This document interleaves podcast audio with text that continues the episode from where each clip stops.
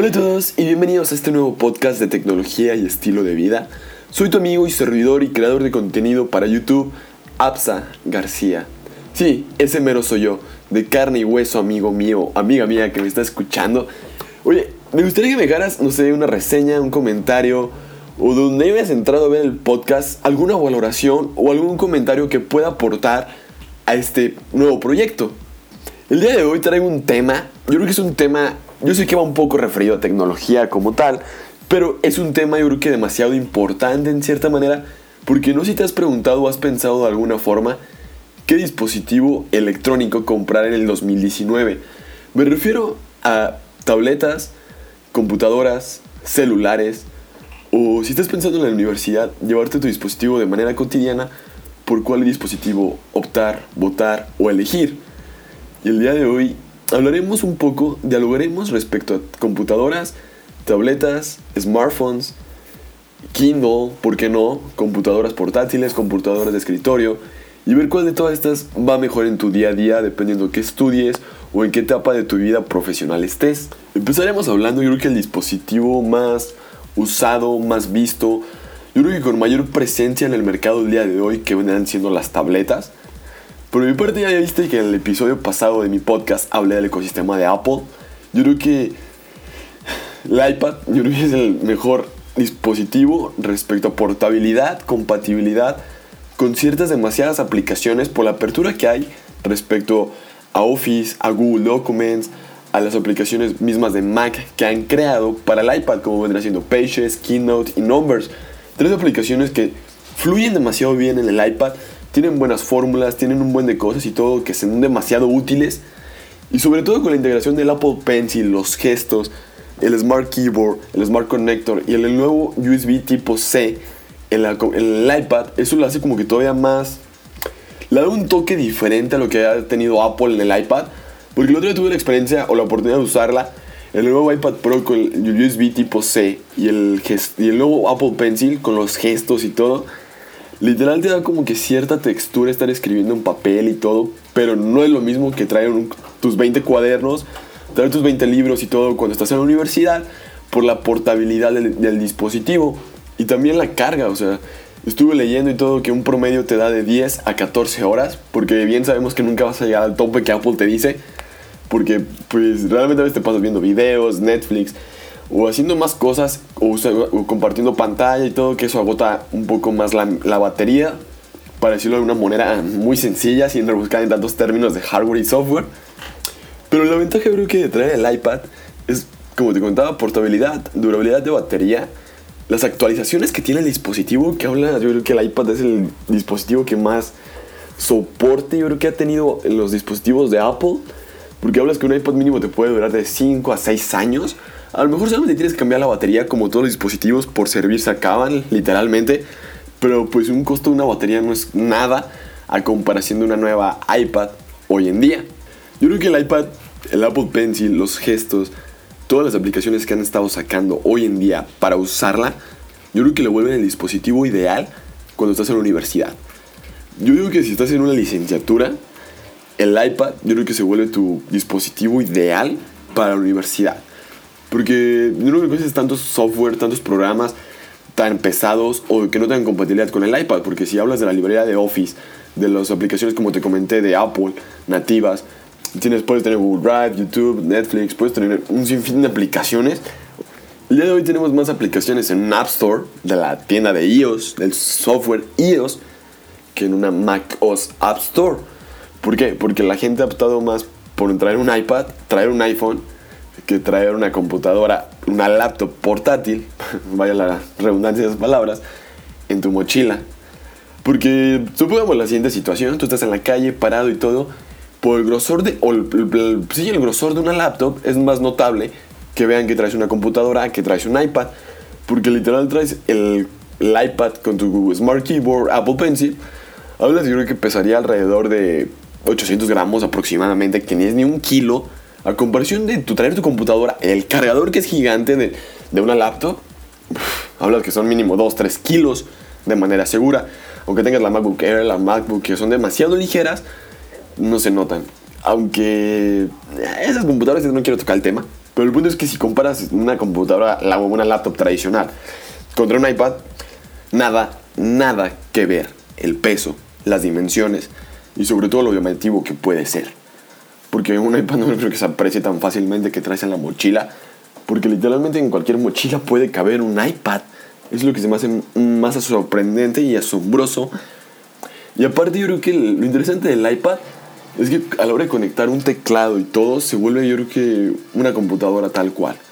Porque realmente usando un iPad y todo, a comparación de una computadora, usando lo que vendrá haciendo aplicaciones como de Office, tomar notas o escribir como un cuaderno, no notas la diferencia de escribir de un cuaderno de manera tradicional.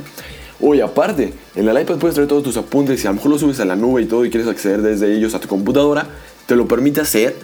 Hay un montón de aplicaciones que a lo mejor tienen costo por membresía, anualidad, mensualidad, o como por ejemplo OneNote o notas de, de, la misma, de la misma iPad, te lo permitiría hacer. Yo creo que por ese lado suena tentador, porque yo no sé si eres de los estudiantes que al igual que yo tenemos que llevar un cuaderno para cada materia o un recopilador que al final del semestre acaba siendo un recopilador demasiado grueso, la verdad, demasiado grueso, pesado y aparte como que sí estorba hasta cierto punto. Yo creo que por ese lado, si volteas a ver un iPad, a comparación de estar gastando cuadernos cada semestre, hojas, plumas, a lo mejor al principio el precio es muy elevado del iPad, pero las ventajas a largo plazo son mucho mayores porque todo lo de hoy en día nos estamos pasando una cultura digital y una cultura digital más hacia la nube. Que todo esté en la nube y ya no esté nada en tu casa. También puedes comprar, no tus libros en Kindle o en libros de la misma, de la misma, de la misma App Store o de la misma aplicación de libros que está en el iPhone o la iPad o la Mac y vincularlos con tus dispositivos y todo y también con Kindle y es una manera muy práctica de traer todos tus libros, tener acceso a ellos sin la necesidad de tenerlos que traer de manera física. Que también comprarlos de manera digital se vuelve mucho más barato que de manera física por el uso de papel, la tienda, la imprenta. Son como muchos y pros y contras que a la vez se vuelve algo pesado, la verdad, todo eso. Ahora imagínate en tu iPad trayendo todas tus notas así de toda la universidad y con en una parte de buscar de alguna aplicación, nomás pones lo que estás buscando por las dudas que tienes para consultarlo y de manera fácil encuentras lo que buscas. Ahora imagínate cuando lo hacían tus papás o lo hacías tú, que estabas en la prepa, en la secundaria, tenías que regresarte a algún tema del año anterior. lo tardado, pesado y a veces tedioso que es tener que regresarte cuadernos de manera antigua. Pues sí, de manera antigua, porque ya no lo estás usando, ya pasaron como a cierta obsolescencia hay que buscar el tema y todo se vuelve cansado, tedioso y pesado. Y al final de cuentas, una vez no lo encuentras. Seamos realistas, si recurres a Google para más rápido, y literal tus apuntes ya nunca los vuelves a usar. Yo creo que es por eso, por ese lado, dependiendo de qué estés estudiando, a qué te estés dedicando, un iPad se puede convertir en tu mejor aliado. Si ahora tuviéramos que hablar de computadora, están las MacBook Pro, MacBook, las laptops de HP, Dell, ThinkPad, las Lenovo. Yo en mi experiencia, y en este caso yo quiero hablarte de ThinkPad, HP y MacBook. ¿Por qué tres dispositivos? Por, yo creo que por la, la importancia de la apertura que tiene Windows y a la vez Apple debido a su fluidez. Sí, sí, también tiene mucha actualización y todo y soporte a las MacOS, aunque no lo quieran aceptar a veces la gente y todo, que porque son demasiado caros no, no, no, se me va a ir todo el, sueldo, todo el aguinaldo, todo el enganche que iba a dar para mi carro una sola computadora y todo. Pero pues ahora sí depende, o sea, si quieres realmente desquitarla y aprovechar tu computadora usando programas de diseño, pues es que ahora sí depende a qué te dediques. O sea, a veces hay gente que quiere comprarse una MacBook y solamente la usa para ver Netflix, que la, la ves no lo veo un uso muy productivo para gastar tanto para lo que cuesta una computadora como una Mac. Pero empezaré hablando de HP. HP... Ah, esa marca como da dolores de cabeza, la verdad. Porque te le meten demasiado software pirata a la computadora. No me gustó. Yo tuve un HP Pavilion G7 con un procesador A4 de Radeon, AMD. Un procesador A4 AMD. Sin tarjeta gráfica, 4 GB de video, disco duro mecánico. Era rápida cuando estaba Windows 7 y todo. Pasa Windows 10, como que se ralentiza, Windows 8 también, y eh, ya no me gustó tanto, porque no sé qué habrá sido que se volvió muy, muy lenta, la verdad. Y por eso no, no recomendaría HP desde mi punto de vista de experiencia, a menos que sea un HP de gama alta. Porque Windows 10, o en caso de Windows de manera general, cuando tienes dispositivos gama baja o gama, baja, gama media baja o gama baja, no rinden igual que un dispositivo de gama alta. Porque ahí es cuando vienen las típicas comparaciones que hablas de es que una computadora Windows y todo contra una Mac, o sea, nada que ver, mucho más rápida, bla, bla, que porque es muy fluido, macOS, bla, bla. Windows 10 puede ser demasiado fluido, al igual que macOS, pero siempre estamos comparando las computadoras con el precio más bajo contra una muy, muy alta. Así que por ese lado, ten primero la experiencia de utilizar una computadora ya sea de gama media alta en Windows y luego una MacBook de cualquier tipo y verás que fluyen igual los mismos dispositivos, las mismas aplicaciones que uses porque el sistema operativo sí es diferente. Eso sí no te lo voy a negar de manera rotunda. Pero si hablaras de utilizar Adobe Premiere Pro, Adobe Premiere Pro en Mac como en Windows, verás un rendimiento muy similar o hasta mejor en Windows que en Mac o dependiendo, tienen muchos factores que implica todo esto, la verdad. Pero rinden igual. A lo que voy es que si tú necesitas software o programas que solamente los encuentras en Windows, optate por una computadora Windows, pero revisa sus especificaciones. No te dejes guiar por el aspecto nada más. Es muy importante que veas qué tipo de memoria RAM tienen, su capacidad, tarjeta de video dedicada, tarjeta de video normal, los gigas en, el RAM, si es expandible o no es expandible, qué tipo de disco duro tiene. Todos esos tipos de detallitos que a lo mejor tú no los ves tan necesarios, pero es lo más importante a la hora que tienes que trabajar o desenvolverte en tu área profesional, por decirlo de cierta manera. Yo tuve, bueno, hasta la fecha tengo una computadora ThinkPad Lenovo. Una chulada las Lenovo, la verdad me fascinan por la durabilidad que tienen. Sobre todo, o sea, se te cae la computadora, la puedes aventar, darle de vueltas, hacer malabares con ella y todo. No, le pasa nada, a lo mejor se estrella o algo, pero no, la pantalla no está entera y todo. Trae hasta una área por si se te cae el café encima de la computadora, el café fluye sin ningún problema. Eso fue algo que me pareció bastante interesante. Y aparte que esa computadora trae un, un espacio de manera adicional para conectarle un disco duro más. O sea, traigo dos discos duros en esa computadora. Traigo 8 GB de RAM. Traigo una tarjeta de video Nvidia y una de Intel. Me he quedado sorprendido del rendimiento que tiene. Inicio Windows, literal Windows 10 en 3-4 segundos, que es demasiado rápido para mí. Nunca había visto una, una computadora correr Windows de una manera tan fluida, que no se trabe. Puedo conectar monitor externo y fluye ah, demasiado bonito. Es lo que te digo, cuando ya comparas una gama media alta contra una Mac, ves que realmente, o sea, puedes fluir demasiadas aplicaciones y todo de manera similar, siempre y cuando tengas las especificaciones adecuadas a tu máquina. Es lo que quiero que trates de entenderme y sepas como a qué te quieres enfocar, dedicar o, o qué enfoque le quieres dar a tu vida profesional. Porque no es lo mismo como te comentaba, comparar una gama muy, muy, muy, muy baja de una computadora que a lo mejor te va a costar creo, unos 200 dólares o 100 dólares, supongamos, por más barata que fuera, no, no se va a comparar contra una gama media alta, dependiendo de las especificaciones que tenga. Porque hoy en día, todas las aplicaciones, ya sea de Adobe, de edición de video, programación, diseñadores gráficos, demandan mucho RAM, tarjeta de video, porque hoy en día se trabaja mucho 1080 y a 60 cuadros, 4K 30 cuadros. Las renderizaciones quieres que sean literal rapidísimo. Que no tengas que esperar nada de tiempo para hacerlo. Y es por eso que te doy estos tips, te doy estos consejos. Y ahora hablaremos un poquito de computadoras de escritorio. Ay, ay, ay, ay. Yo creo que yo llevo más de 10 años sin tener una computadora de escritorio como tal en mi cuarto pero he creado un espacio similar a una computadora de escritorio. ¿A qué me refiero con esto? Puedes tener tu laptop cerrada, conectar el monitor, un teclado y un mouse de manera inalámbrica, alámbrica, como quieras hacerlo, y tu computadora es tu PC, por decirlo de cierta forma, y ves todo en tu monitor, usas todo tu teclado, tu mouse, sin la necesidad de tener abierta la pantalla de tu computadora. Tienes un, tienes un tamaño de, de monitor, en este caso, mucho más grande que el monitor de tu laptop, y eso le da un toque especial a la hora de estar trabajando. Porque simplemente tienes que conectar o desconectar, no sé, si tienes un modelo de computadora que puede tener una estación de trabajo o si no, simplemente tú crearla, la creas o usas la que ya existe, conectas y desconectas y ya te la llevas. Es una manera muy chida, muy fácil de poder crear tu estación de trabajo y no invertir en una PC, aparte un iPad, aparte una laptop, tener tantos dispositivos que cargar a todos lados, la sincronización y todo. Es un tip que te doy.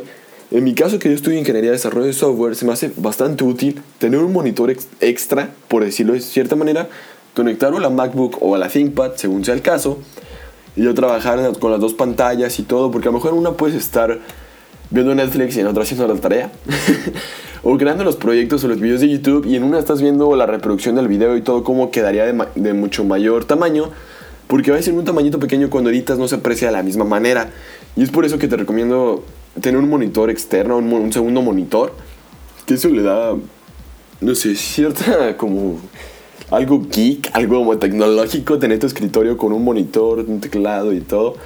Lo, ve algo, lo, lo, vuelve algo diferente. A lo mejor en algún video de YouTube que he subido reciente, lo pudiste haber observado ya, esos cambios que hice y todo. Y que la verdad se vuelve muy padre. O sea, realmente como que va con mi cultura geek, el tener el segundo monitor a mi lado. A lo mejor es un, no es un monitor de, con demasiada resolución, y, resolución ni nada, pero para lo que yo lo uso me parece bastante bien. Así que por ese lado no tienes que tener una inversión tan grande para tener un dispositivo chido. Porque por ejemplo mi computadora de ThinkPad la compré en Craigslist, en una página como estilo Mercado Libre o segunda mano que vendría siendo en Estados Unidos.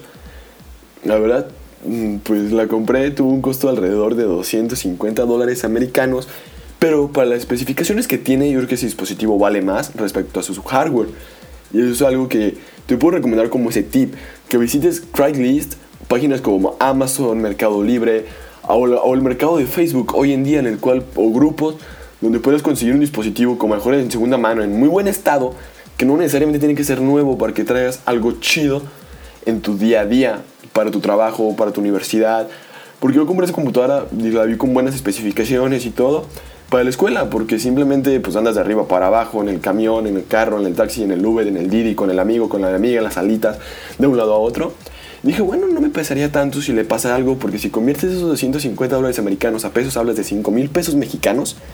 Así que por ese lado, para correr Visual Studio, Visual Studio es un programa para, de, para programar. no quiero entrar en tantos detalles técnicos ni nada, que simplemente es pesado. Demanda mucho RAM, demanda mucho al, procesador también. Si se, siente, si se siente que sale el aire, el aire poquito caliente cuando estás programando. Y la ThinkPad lo hace de una manera muy fluida y muy bonita. Porque la ventaja de tener dos discos duros es que en un disco duro puedes correr el programa y en el otro guardas las cosas, con pilas, bla, bla, bla y todo. Al igual que cuando haces videos, puedes tener en un disco duro el programa, en el otro los archivos, bla, bla, el proyecto. Y eso hace que fluya mejor todavía. Y ahora hablaremos un poquito de los smartphones. Yo creo que es un tema algo interesante. Porque, bueno, es como que muy rebuscado les hablar de celulares y todo, porque es un tema yo creo que demasiado común hoy en día. Porque todo el mundo dirá, vete por iPhone. iPhone, iPhone. No, iPhone es muy, muy, muy caro, vete por Android. Vete por Huawei, Samsung. No, porque Samsung explota. No, no, no, ten cuidado en ese sentido, amigo mío. Así que yo simplemente en los celulares, yo simplemente te hablaré de iPhone, porque para mí iPhone es mi experiencia, es lo que yo soy realmente, es con lo que yo grabo mis videos, con lo que tomo fotos, es con lo que trabajo, es con lo que tengo, puedo ver todos mis archivos de Google Drive, de iCloud Drive, o sea, un sinfín de cosas en mi iPhone. En lo personal, mi iPhone es mi herramienta favorita de trabajo, por ejemplo, porque te compartiré un poco de lo breve que puedes hacer. Porque pues, en este momento estoy grabando mi podcast en la aplicación de Anchor, o sea, se volvió mi grabadora de audio, se volvió mi grabadora audiovisual, se vuelve mi comprador principal en Amazon, la regla de medición. También traigo la aplicación Todoist que se vuelve como mi agenda. Literal se vuelve mi agenda, se vuelve mi despertador, reproductor de música. O sea, mi iPhone se vuelve todo en mi día a día. Literal es mi iPhone es mi todo. la verdad, porque con ese trabajo, en ese tomo fotos, en ese subo Instagram, en ese les contesto sus comentarios, veo mis correos. Se vuelve como tu primera mano, tu primer contacto con la tecnología hoy en día. Y más por todo lo que se espera que en el 2019 llegue respecto a actualizaciones de aplicaciones, las nuevas tecnologías, nuevas tendencias. O sea, se vuelve tu mano principal, ahora sí, literal. Y es por eso que te digo, ¿qué tipo de secretaria te gustaría tener? ¿Te gustaría tener una secretaria en Android en el cual tienes nomás un soporte en un año y de manera tan rara el dispositivo se ralenta, ralentiza? ¿O un iPhone en el cual sabes que tienes actualizaciones, soportes, refacciones mucho más baratas que los Android, mejores planes de garantía? Tú decides qué tipo de secretaria te gustaría tener. Al igual que con las tabletas, porque yo te hablé principalmente de iPad, porque para mí iPad es lo máximo, por todo el soporte que han tenido, la trayectoria y que es el dispositivo más vendido en cuanto a tabletas. De las computadoras te hablé pues de HP, de ThinkPad, pero no te he hablado de MacBook. Así que ahora entraremos un poquito de la parte de MacBook. Yo sé que lo de Apple y el iPhone fue bastante rápido porque yo creo que en este tema no hay que rebuscar tanto ahorita, porque este más bien es como más enfocado a universidad. Y te hablaré ahora sí de las MacBook Pro, que es la gama que yo uso, porque es la gama más hermosa que tiene Apple en cuanto a portabilidad. Si ponemos a pensar la gama MacBook Pro, si es algo cara, si trae, se eleva demasiado el precio hasta 3 mil dólares americanos por la más equipada, si no me equivoco. Pero tienes programas que no tienes en Windows, como vendría siendo Logic Pro y Final Cut Pro X, iMovie y GarageBand. Yo, yo sé que los últimos dos que te mencioné son de manera gratuita. Yo empecé con ellos editando videos en el, en el iPhone, luego mudé a una MacBook. Y al mudarme a una MacBook Pro y editar en iMovie, cambia tu vida totalmente. También tienes Xcode para programar en Mac o los dispositivos iOS o la, toda la gama de Apple y tal, más puedes programar en Xcode de manera nativa, por decirlo de cierta forma. Y la compatibilidad que tienes entre Apple Watch, MacBook, iPhone, AirPods se vuelve la asombrosa. No hay otra palabra para describirlo como tal. Porque mm, es una experiencia sin igual. Te lo hablé, te lo hablé en mi, mi podcast de la semana pasada. Te hablé respecto al ecosistema de Apple. Y el día de hoy más quiero centrarme respecto a MacBook. Porque tiene una gran fluidez, tienes Claim My Mac, tienes tantos programas optimizados para Mac, porque así lo demanda la Mac App Store. Como ustedes saben, Apple es algo exigente a la hora de tener que subir aplicaciones, podcasts o cualquier cosa que tenga que subirse y tenga Apple. Son muy estrictos, revisan de fondo a fondo todo. Y por ese lado, tener una MacBook te da cierta tranquilidad el tener, pues no tener que usar un antivirus, la verdad, a comparación de Windows. Pero yo creo que la MacBook mm, se vuelve un dispositivo muy importante en tu día a día. En mi caso, como creador de contenido, tener aplicaciones como Final Cut Pro y tener GarageBand, Logic Pro o iMovie, aunque sean gratuitas, no importa, son muy, muy útiles y usadas literal por cualquier persona que tenga Mac o Apple por la simplicidad que tiene, las actualizaciones, soporte, y sobre todo como que la, la, fácil, la interfaz tan fácil de, de, usar. A lo mejor sí es algo diferente la barra y todo como está la parte de abajo en Mac, el Launchpad donde tenemos todas las aplicaciones, la forma de verlas, el trackpad, oh, el trackpad en, en MacBook oh, es como que lo más chido la verdad, por la facilidad de usarlo y todo, que le hace los gestos de con los tres dedos, con los cuatro, con dos dedos para moverte de un lado a otro cuando tienes pantalla completa en una aplicación. Lo vuelve como cierta originalidad, cierto gran toque que le ha dado Apple a sus dispositivos, lo cual la ThinkPad, nuevos portátiles con Windows 10 lo han tratado de hacer, pero no han dado el ancho, no han dado lo que tiene Mac, por decirlo así. También los ajustes de preferencia. El Mojave me encanta el wallpaper dinámico, que si son las 6 de la mañana parece como si fuera el amanecer en la pantalla. Como va pasando el día se va agarrando cierta claridad y en la noche ya se vuelve oscuro. Eso lo vuelve como muy chido. Y el modo oscuro, el modo oscuro en Mojave, yo creo que es el mejor que te ha hecho Apple. La verdad, porque le da un toque más tranquilo a la vista y todo. No se vuelve tan pesado estar viendo la pantalla por tan brillosos colores cuando entras al Finder, cuando entras a Safari, cuando entras a cualquier aplicación que tenga modo oscuro. La verdad, está chido, está chido. Por ejemplo, Xcode en modo oscuro es lo que todo el mundo esperaba de programación. Que Xcode fuera en modo oscuro. Lo sacaron este año y en Mojave con Xcode modo oscuro, la verdad se vuelve muy padre porque ahora sí no confundes tanto la letra de los colores y todo a la hora que estás programando. Le da un gran toque, lo vuelve muy sencillo a la, vez, a la hora de usarlo. Yo creo que por ese lado MacBook, no sé, como que a veces nos dan tantas cosas y todo, que al final de cuentas no usamos todos los nuevos atajos, las nuevas... Pues ahora sí, todo lo que van actualizando las compañías de manera general, tanto para tabletas como celulares y como computadoras, quedan tantas funciones, modos oscuros, esto, el aquello, reconocimiento facial, Touch ID, van sacando que atajos, que workflows, flujos de trabajo, shortcut, Siri. La verdad Siri yo nunca lo he usado en la MacBook porque no lo he visto necesario aún, pero saber que tiene Siri en tu MacBook y puedes usarlo para mandarle un comando Oye Siri, eh, ¿qué quería? No, no, todavía no respondió Siri. Pero es como un breve panorama de lo que te estoy platicando al estar utilizando MacBook. Se vuelve yo creo que ahora sí una herramienta de trabajo principal. En mi caso, la computadora por la programación. Porque hoy en día todavía no se puede programar en un smartphone, en una tableta. Más bien simplemente se vuelve un interpretador de código, pero mm, no compila. no hasta dice la escritura del código, la interpretación del código está chida, todo bien, no tienes error, si tuviste punto y coma, pero hasta ahí. No puede compilar, no puede debuguear, no puede hacer más cosas que una computadora como tal sí lo puede hacer, porque sí lo permiten los programas en computadoras. Pero ahora sí, es como te platiqué un breve panorama de mi experiencia, de todo lo que yo llevo usando computadoras en más de 15, 20 años de experiencia. no, no, 20 no te creas, por favor, no estoy tan viejo. En 15 años sí, la verdad, 15 años de experiencia sí los tengo. Por eso te reafirmo y te confirmo y te vuelvo a reconfirmar que tener una ThinkPad o una computadora, en este caso con Windows 10, yo te hice el, el hincapié en ThinkPad por su desempeño que tienen, se vuelve una experiencia muy padre, muy buena de usar, que realmente vale la pena. Y por otro lado, con la MacBook Pro, yo creo que no te deja, no te deja desear, no te va a fallar, no nada. Y la ventaja es que todas las refacciones que puedes encontrar en el mercado son bastante amplias, bastante accesibles. Y eso le da un gran toque a la hora de tener una MacBook. Y por otro lado, tenemos las iPad. Las iPad yo creo que también el mercado haber refacciones sin fin. Es otro punto a considerar a la hora que compras un dispositivo. Porque tienes que saber si va a poder, lo vas a poder reparar si le truenas el cristal. Seamos un poquito conscientes de eso, la verdad.